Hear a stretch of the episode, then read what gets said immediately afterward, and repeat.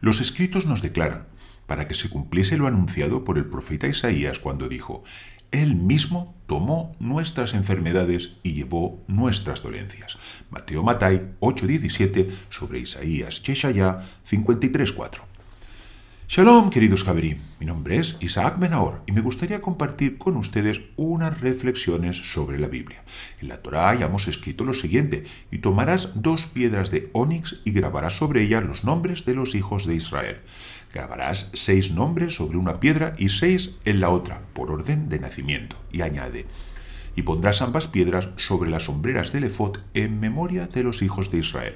Y llevará Aarón tales nombres ante el Eterno sobre sus dos sombreras en memoria de ellos. Éxodo Shemot 28, 10 y 12.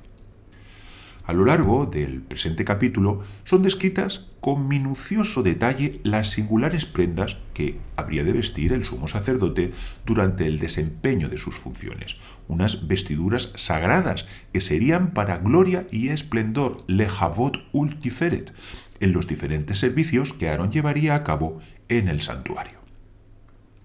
Los nombres de las tribus de Israel se hallarían escritas en dos lugares distintos. Primero en el pectoral, en el Hoshem, grabadas sobre las doce piedras preciosas que se hallaban en él engastadas.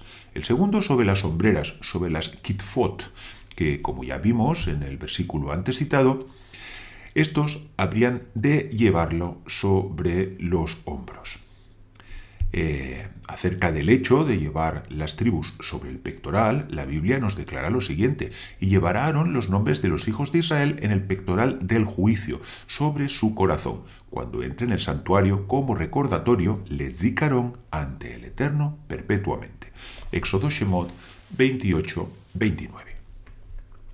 Y como ya vimos, los nombres grabados en las sombreras fueron puestos en memoria de los hijos de Israel, y llevará tales nombres ante el Eterno sobre sus dos sombreras en memoria, les dicaron de ellos.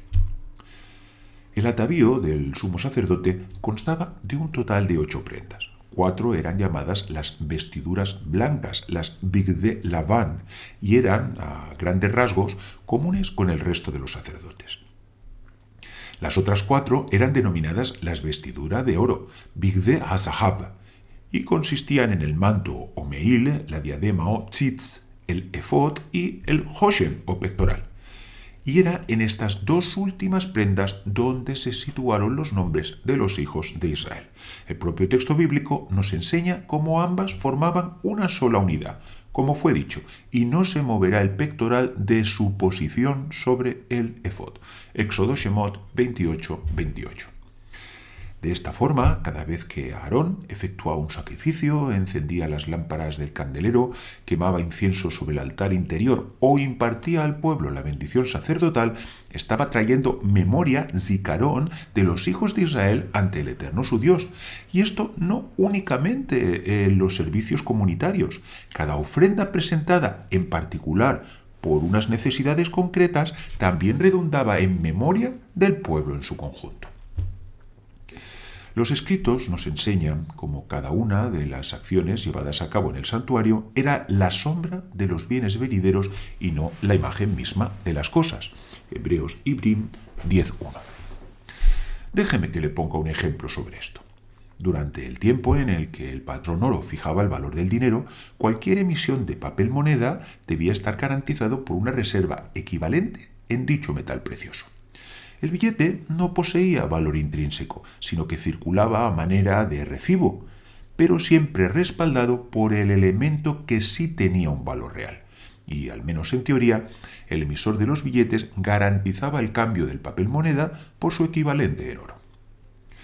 Los servicios del tabernáculo y más tarde del templo sagrado eran como esos billetes emitidos por la Casa de la Moneda, carecían de efecto por sí mismos y el verdadero valor de la expiación de las bendiciones o de las acciones de gracias estaba sustentado por el valiosísimo oro de la obra del Mesías, de ese cordero que fue inmolado desde la fundación del mundo. Revelación Hitzayón 13.8. Dios ordenó a Aarón que llevase a los hijos de Israel sobre el corazón, como una muestra del amor incondicional que el Eterno profesa por su pueblo. Pero también los puso sobre sus hombros, pues los pecados y la dureza de servir pueden llegar a convertirse en una pesada carga. Y fue por eso que el Eterno cargó sobre él, esto es, sobre el Mesías, el pecado de todos nosotros. Isaías Yeshaya 53.6. Porque los suyos eran los únicos hombros capaces de soportar una carga tan pesada, y habiendo él llevado los pecados de muchos y orado por los transgresores, obtuvo para nosotros eterna redención. Dios es amor. Así está escrito. Pero el mismo elemento del atavío del sumo sacerdote que expresaba este maravilloso atributo es llamado también pectoral del juicio, pues por encima del corazón se hallaban los hombros, como la expresión profética de los hombros del Mesías que habían de soportar el peso de nuestros pecados, de cargar sobre sí el justo juicio que usted y yo merecemos por nuestras transgresiones, por lo cual fue dicho, en tiempo aceptable te he oído y en día de salvación te he socorrido. Y he aquí ahora el tiempo aceptable y he aquí ahora el día de salvación. Segunda de Corintios 6.2. Querido amigo, ¿qué mejor momento que este para que usted haga un alto en el camino y decida dejar atrás una forma de vida que tan poca llenura le reporta? Que más allá de algunos momentos alegres, solo le trae vacío y frustración. Escuche a su alma, esa parte espiritual de su ser que desea por encima de todo tener una relación única y especial con Dios. Y para ello debe arrepentirse primero de todos sus pecados y depositar cada una de sus cargas sobre los hombros de aquel que una vez murió por usted. Y hasta aquí nuestra reflexión de hoy. Si lo desea puede seguirnos a través de nuestra web isaacbenagor.com o a través de nuestros canales de YouTube, Instagram, Facebook y Spotify. Shalom.